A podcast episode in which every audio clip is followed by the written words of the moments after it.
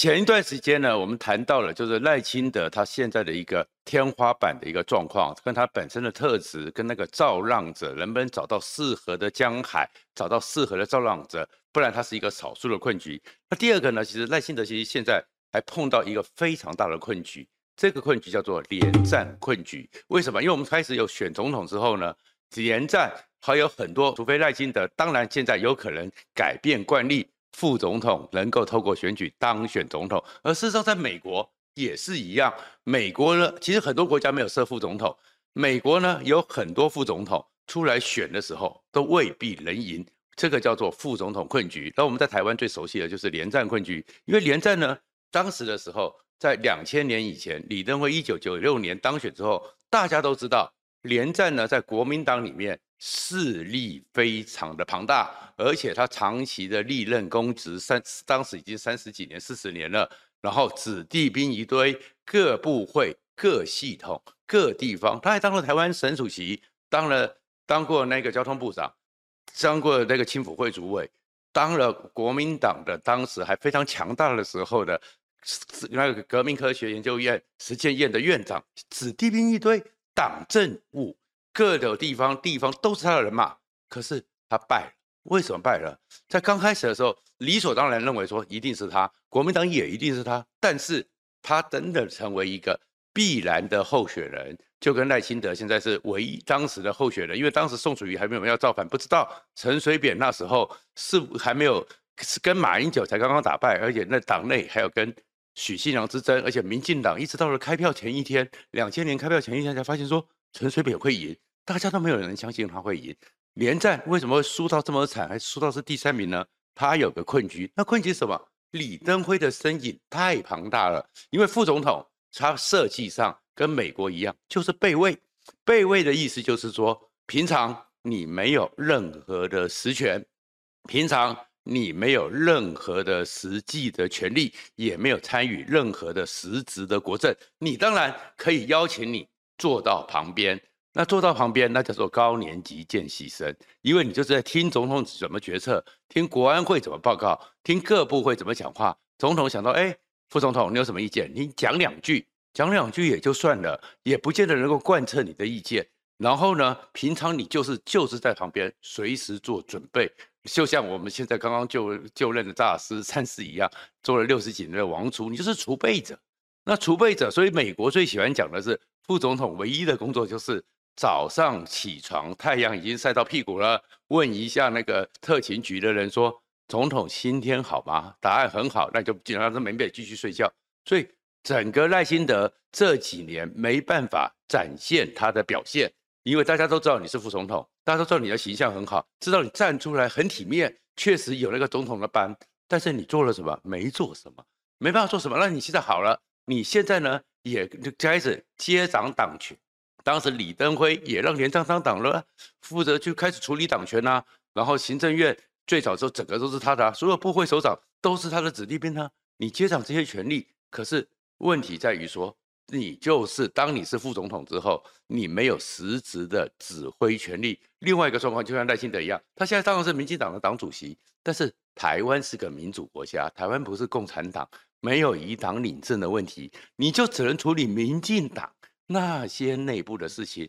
立法院你插不上手，行政院你插不上手，那些金融的问题你插不上手，你完全插不上手。而且你也不能，你要谨守分际，因为现在还是蔡英文时代，你多讲话，蔡英文或者是蔡英文也许心胸宽大，没有讲话，蔡英文身边的人会开始去吵闹啦，哎。还没有交接，你手就伸进来了。你那么急着想上位吗？不要忘了，当年连战的时候就出过这样的事情，那叫连战风云。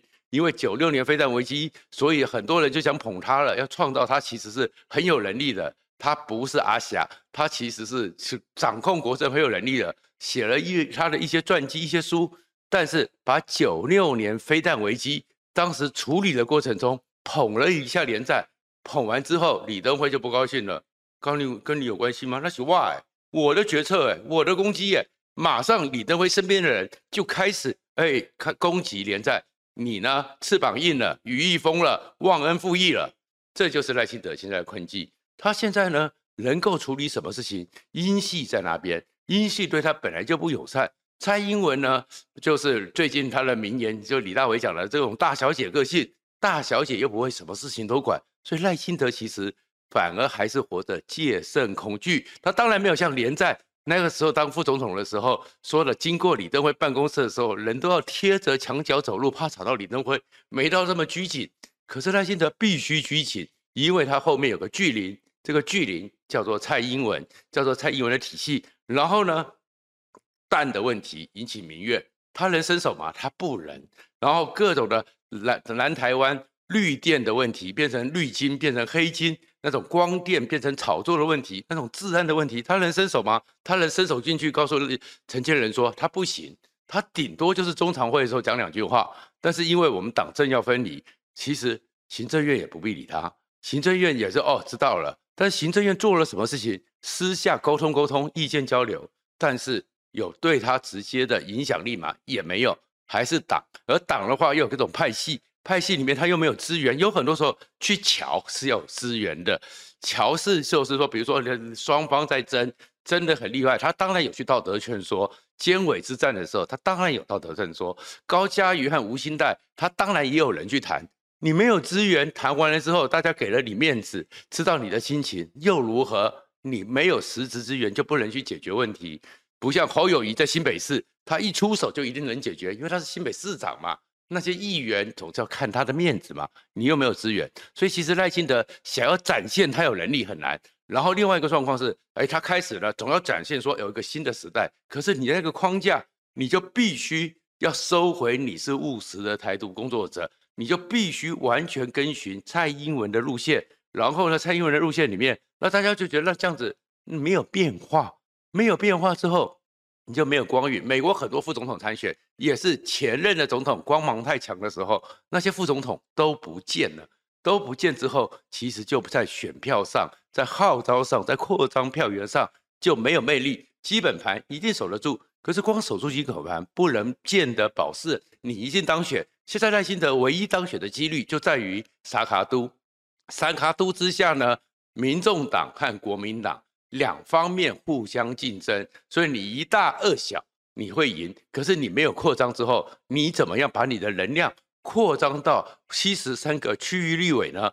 那如果你自己没有能量扩张，你的选票当然就是民进党基本盘，你怎么扩张到能够像民进党在蔡英文因为韩国瑜的话，整个冲高到八百一十七万票的时候，让民进党整个不分区的选票也因此带了一点。然后拿到更多席的部分区，你都没有，那你就算当了总统，你以后呢？你面对的还是就前面讲的国会，你也没办法掌控。然后呢，整个地方政府又是国民党为主，你当然很辛苦。而且最糟糕的是，那现在还有个风险，这个风险叫做盖瓜承受。什么叫盖瓜承受呢？你现在其实真的懂政治的人，懂台湾体制，尊重体制，我们是民主法治国家，都知道，其实你也做不了什么。你就在仰望而已。可是出了事情之后，因为你是代表民进党选总统，所有民进党的锅你都得背。我们记得在连战的时候，其实连战的学养蛮好的啊，连战的历练很完整啊。可在选总统的时候，一句话就把他打垮了，连米酒都管不好，凭什么选总统？连米酒都管不好，凭什么选总统？而这些事情，连战就垮了。那垮的原因是什么？因为那个时候台湾正在打，就从 GATT 进入 WTO，台湾正在这谈判，进到了一个跟大家生活最关切的，就是米酒谈判。而这米酒谈判呢，因为你含有酒精，被人家列为不应该只是我们一直强调，它只是一个食用上的东西，不是真正的酒类，没有用，一直受到压力，所以台湾最后退守了。退守之后造成了很多，因为米酒就贵了。就造成很多民生上的困难，那很多妈妈、很多家庭都受不了。可是那个谈判的对象，主导者是李登辉，执行者是当时的行政院长萧万长。可你连战有什么关系？没有关系，因为你副总统，你也不能管这些事。可是民怨呢？不能去骂萧万长干嘛？他呢？大家也知道，就是指小三嘛，政坛里面的跑腿的。去骂李登辉干嘛？他马上就要离开了嘛。所以最后的账。都算在这边，而赖清德现在的风险和危机，也就是最后如果民进党出了什么事，你管不了，但是你要背锅。谢谢大家。